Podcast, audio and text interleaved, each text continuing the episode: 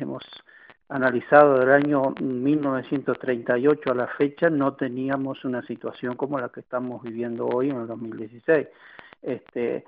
eh, la caída que teníamos como récord en el año 72, producto de, del golpe de Estado y la situación histórica que se dio en ese momento, cayó a 750 mil toneladas eh, al año. Hoy estamos cerrando, nosotros hicimos la última proyección ahora al 20 de diciembre de, este año, o sea,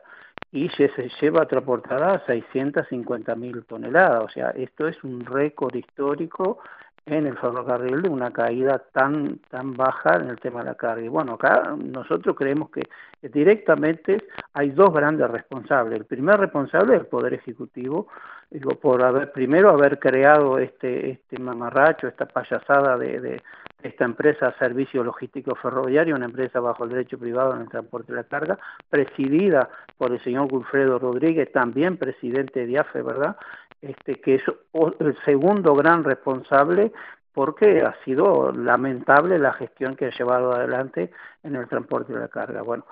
eh, él mismo a mitad de año salió a la prensa diciendo que iba este año iba a cerrar con 1.400 toneladas, pero 1.400 toneladas y hoy este, estamos cerrando con 650, o sea que su gestión ha sido lamentable. Parece que el señor Golfeo Rodríguez lo mejor que puede hacer por el bien del ferrocarril y por el bien por el bien de todo es que este, dé un paso costado, renuncie y bueno, se encare el tema ferroviario de otra forma, pero también el Poder Ejecutivo tiene una gran responsabilidad en este tema.